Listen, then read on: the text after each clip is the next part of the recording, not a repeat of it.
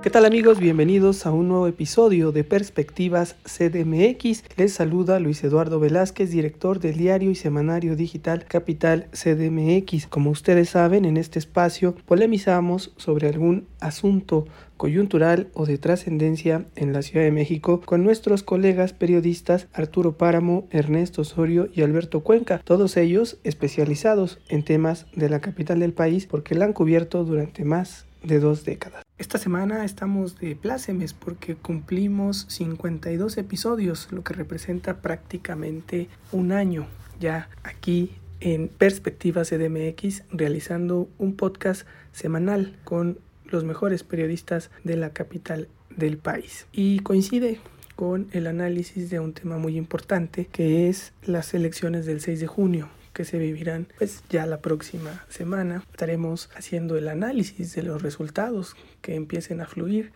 la próxima semana. El llamado por ahora es a ejercer el voto por el partido que usted guste. Pero haremos un análisis con base en los datos que se tienen y cada uno de nuestros compañeros periodistas nos dirá su perspectiva para que usted tome la mejor decisión el próximo 6 de junio. Nos parece muy importante que se pueda hacer una evaluación con base en los datos que ofrece la Universidad Autónoma de México, la UAM, una universidad con prestigio que realizó tres encuestas durante el proceso electoral de las 16 alcaldías en la capital del país y eso nos brinda un panorama de lo que podría ser el resultado del 6 de junio de 2021. A una semana de la elección, prevén una elección cerrada en la que Morena perdería tres de las 11 alcaldías que actualmente gobierna. Con este resultado, la Ciudad de México quedaría con ocho alcaldías gobernadas por el partido oficial y las otras ocho quedarían en manos de la alianza PAN-PRD-PRI. Esto de manera natural haría también una nueva composición del Congreso de la Ciudad de México, donde Morena perdería distritos y podría quedar con unos 22 diputados contra 31 que había ganado en 2018. Ese es el panorama que hay para las alcaldías y para el Congreso en la Ciudad de México que retrata esta encuesta. Esta encuesta también establece que hay un escenario cerrado en cinco alcaldías, cuatro de ellas donde gobierna Morena. Se trata de Coyoacán, Gustavo Madero, Tláhuac, Tlalpan y Xochimilco. Son datos que pueden sorprender, pero ahí están. De esta manera y con base en este análisis que hizo la UAM en un ejercicio que fue vigilado por el Instituto Electoral de la Ciudad de México y que también vale la pena destacar que no se hizo por petición de ningún partido político, tiene cierta certeza. Por eso lo tomamos como un escenario para poder analizar.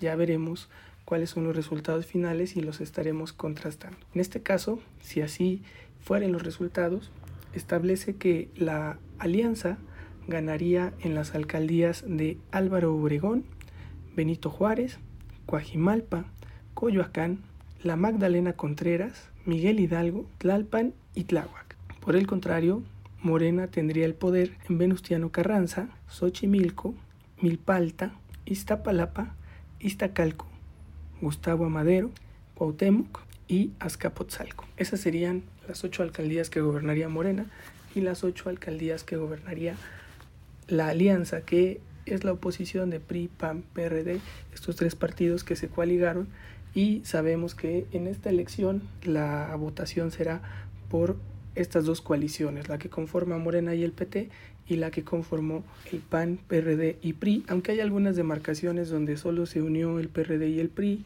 y eso puede también modificar porque al final se pueden dar alianzas de todo tipo y podría modificarse los resultados. O hay un dato por ejemplo en Gustavo Madero donde el candidato de Fuerza por México sale elevado y divide o pone a tercios la elección en Gustavo Madero y podrían una de esas ganar. Entonces no sabemos qué pueda ser el resultado pero el panorama general que se vislumbra con base en estos datos de una encuesta muy seria que es del agua, perfila mitad y mitad de reparto del poder en la capital del país. Ahora vamos a ver cómo lo están viendo y qué opinan nuestros compañeros periodistas y para ello empezamos con Arturo Páramo. Hola, ¿qué tal? ¿Cómo están? Eh, yo lo que preveo para la próxima eh, jornada electoral el próximo domingo es que eh, haya dos fenómenos en la Ciudad de México al menos. Uno es el desgaste propio del gobierno, del ejercicio de gobierno en la Ciudad de México, que es el bastión más importante que tiene Morena, eh, junto con el sureste del país y algunas zonas del Estado de México. Creo que se ha desgastado mucho la imagen de los gobernantes en turno. También creo que no, no todo mundo ve con buenos ojos que haya algunos eh, alcaldes que se quieran reelegir. Es algo, eh, algo que todavía, creo yo, no acaba de permear en la, en la idiosincrasia mexicana que un eh, funcionario, que un gobernante busque nuevamente el poder. yo creo que también las campañas han sido con un despliegue muy bajo. Esto, si bien se ha llamado a, a votar por, por parte del INE, por parte de las autoridades locales, creo que la, votación no será tan alta y de no ser alta eso podría beneficiar un poco al gobierno en turno porque eh, sacan a toda su, la gente que es fiel al actual gobierno para poder votar. Eh, yo creo que va a haber eh, mucha pelea en algunas delegaciones que se creían completamente ganadas, ya como un hecho para el partido en el gobierno. Y habrá algunas victorias, sobre todo por parte de la alianza entre PRI, PAN, PRD y el PRI donde vaya solo va a refrendar su poder.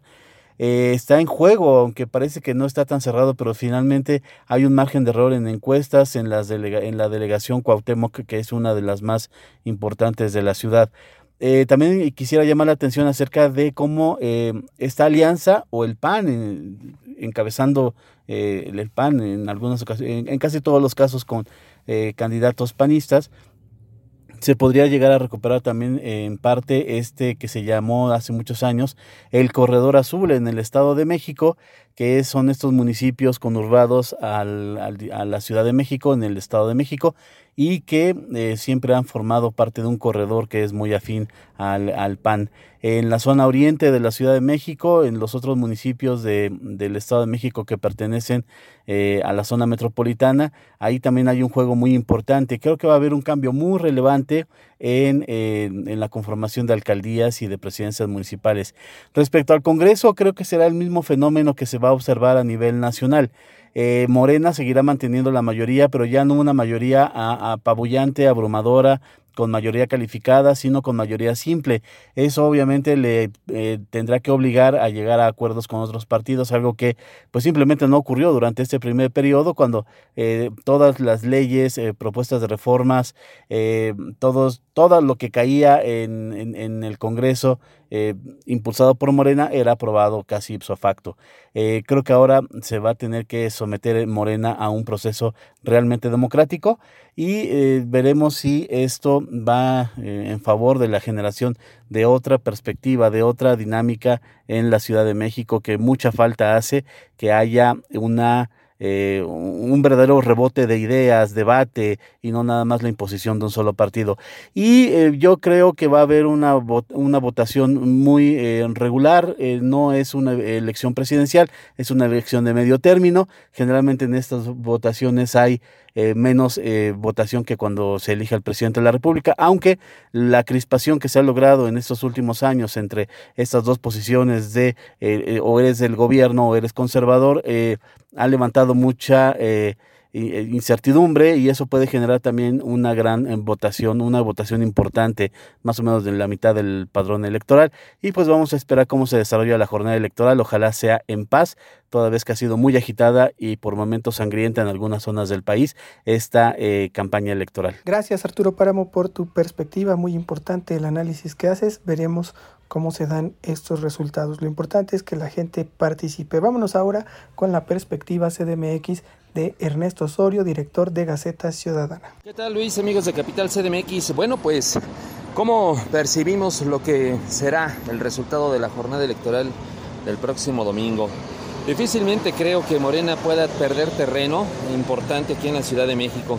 Quizá ya te tenga que poner un poco más de atención, dado que sus candidatos pues no dieron el ancho y me refiero a candidaturas como la de Eduardo Santillán en Álvaro Obregón o la de Carlos Castillo en Coyoacán, así como la de pues los candidatos de la coalición va por México en demarcaciones como Milpalta, en Coajimalpa, en Miguel Hidalgo, pues prácticamente está hecho que Víctor Romo pues mantendrá la alcaldía bajo su poder pese al ruido que hizo Mauricio Tabe y la presencia y apoyo por parte de algunas figuras de la política nacional en esta demarcación.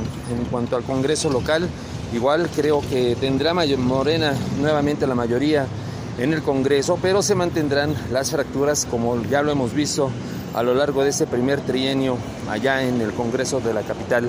Y en cuanto al Congreso Federal, posiblemente ahí sí haya algunas bajas, tenga a lo mejor que recurrir Morena, pues estas alianzas que tendrá que hacer tanto con Fuerza por México, que es un partido satélite de Morena, como con el PT, con el Partido Verde, con Encuentro Solidario, que no les cuesta nada pues poderse otra vez a disposición de Morena para que puedan tener esa mayoría aplastante en el Congreso Federal y seguir adelante con el proyecto de López Obrador.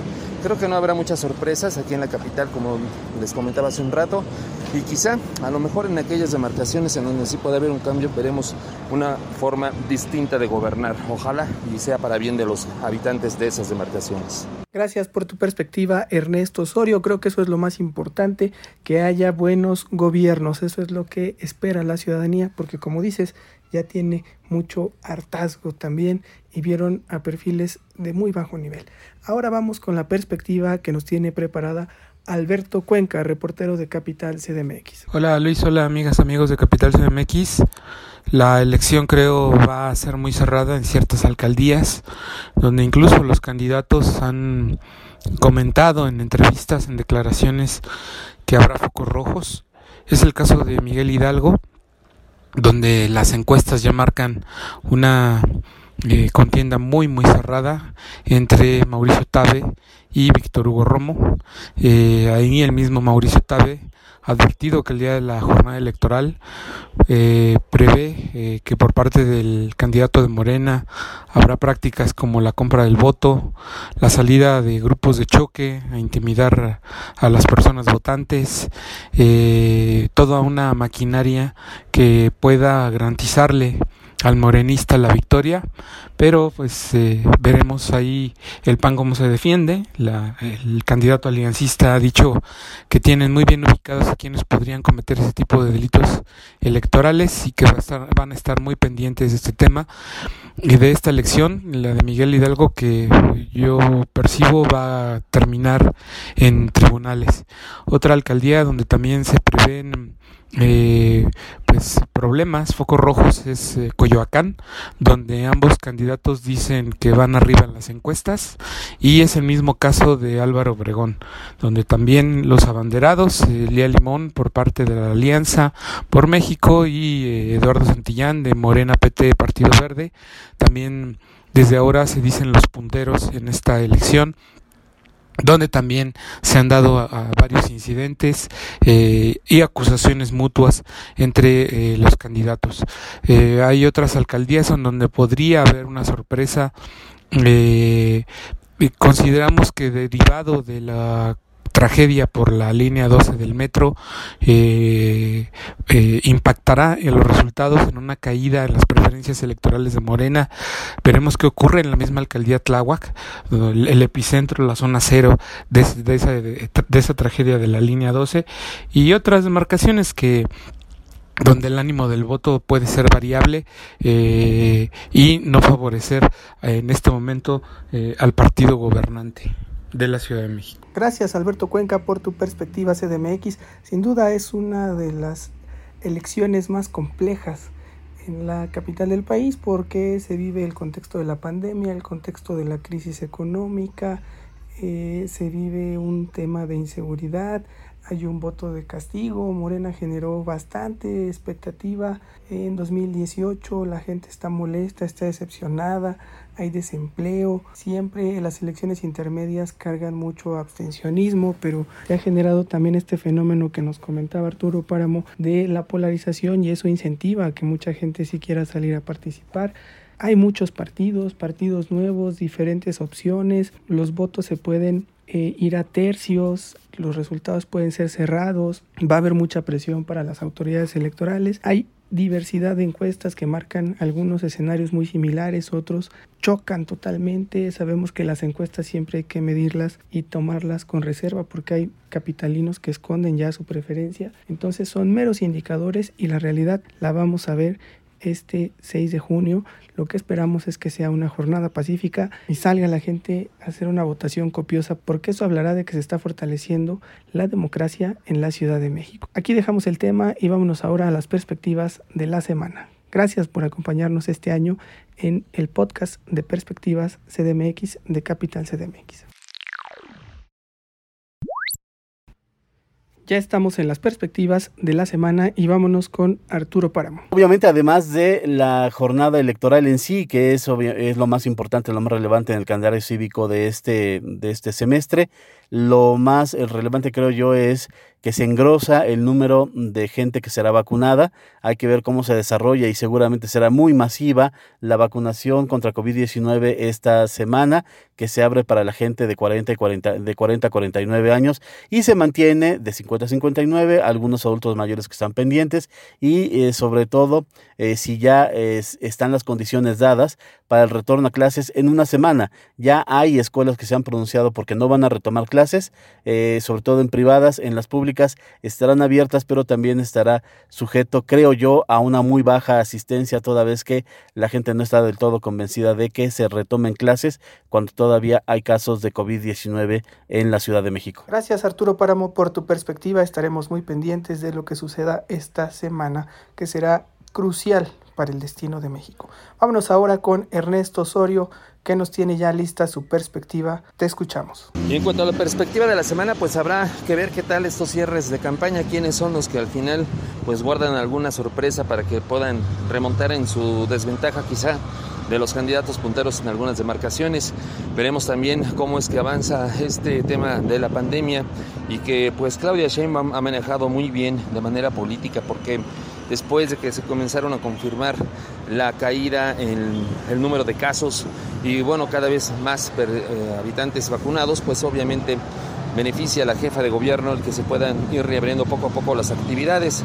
Eh, tenemos muy atentos a ver si es que después de lo que sucedió este fin de semana con esta pues participación de la gente en la final de fútbol y luego las celebraciones no genera algún tipo de rebrote de la pandemia, ojalá y no, Ojalá que la fiesta no vaya a salir muy cara. Y pues esperemos también cómo es que se prepara la gente para este domingo 6 de junio. Una jornada de la que yo anticipo habrá muchísimo abstencionismo. La gente no está contenta, la gente está cansada, está harta, no quiere saber de políticos. Y esto pues mucha culpa la tiene el presidente de la República, quien todas las mañanas pues tiene que abrir con su homilía los, las semanas, los días, y creo que eso habla mucho del hartazgo de la gente por los temas políticos. En realidad, pues ya mucha gente incrédula no cree justamente en ningún candidato, dada esta pues exceso de información política que tenemos todos los días. Gracias Ernesto Osorio por tu perspectiva. Esperemos que no sea así y la gente sí salga a ejercer su derecho al voto este 6 de junio. Vámonos ahora con la perspectiva de Alberto Cuenca, reportero de Capital CDMX. En la perspectiva semanal tendremos el cierre de campañas eh, de parte de todos los aspirantes a un cargo de elección popular en la Ciudad de México, porque pues a partir del próximo jueves ya nadie podrá hacer campaña. Eh, se vienen tres días de veda electoral previo a la jornada de, de comicial del 6 de junio. Eh, también comentarte que bueno en este inter eh, la jefa de gobierno el próximo viernes 4 de junio tendrá que anunciar eh, o anunciará ya lo que se prevé será el pase al semáforo epidemiológico verde en la Ciudad de México mm, a partir del 7 de junio, algo que considero muy conveniente eh, para el partido mayoritario, para el partido gobernante, porque justo dos días antes de la jornada electoral, la jefa de gobierno vendrá a decirnos que eh, pues ya la Ciudad de México al día, a la semana siguiente estará en semáforo verde. Creo que es un asunto que han manejado eh, mediática y políticamente de forma muy conveniente para ellos. También platicarte que en esta semana cierra el periodo ordinario de sesiones del Congreso Capitalino. Eh, será el último periodo ordinario de sesiones eh, porque pues, eh, ya también concluye la primera legislatura del Congreso de la Ciudad y en el Inter de aquí al 1 de septiembre, cuando llegue la segunda legislatura, funcionará la comisión permanente, a menos que hubiera una, eh, los diputados decidieran eh, llevar a cabo un periodo extraordinario de sesiones, este sería, será ya la última sesión del Pleno de los diputados locales en la capital del país. También eh, estamos a la espera de que en esta semana que viene, en esta semana que se desarrolla, el gobierno de la ciudad pueda anunciar o anuncie la jefa de gobierno que se eh, reabre la línea 12 del metro en su tramo de Miscuac a, Tlalilco, eh, en la, el tramo de túnel, en virtud de que ya han concluido las revisiones de que han llevado a cabo especialistas, ingenieros, eh, sobre las condiciones de seguridad del tramo subterráneo de la línea 12. Y entonces a partir de ese momento, pues se pueda brindar el servicio del metro en ese tramo eh, de, como te comentaba, de Miscuac a Tlalilco. Gracias Alberto Cuenca por tu perspectiva, muy importante, bastantes temas, pero el fundamental será la elección del próximo domingo 6 de junio. A todos los que nos escucharon los invitamos a que salgan a votar, participen y elijan al mejor perfil, al mejor partido que ustedes consideren, porque eso va a fortalecer nuestra democracia. Gracias a todos los que nos escucharon en este episodio de Perspectiva CDMX. Los invitamos como siempre a que nos sigan en nuestras redes sociales, en Twitter arroba capital MX-bajo, en Facebook, Spotify e Instagram somos Capital CDMX. En YouTube nos pueden encontrar como CDMX TV. Los invitamos a que nos lean en capital-cdmx.org y no se pierdan cada domingo nuestro semanario digital con la mejor información. Se despide de ustedes Luis Eduardo Velázquez, director del diario y semanario digital Capital CDMX. Abrazos, no periodicazos.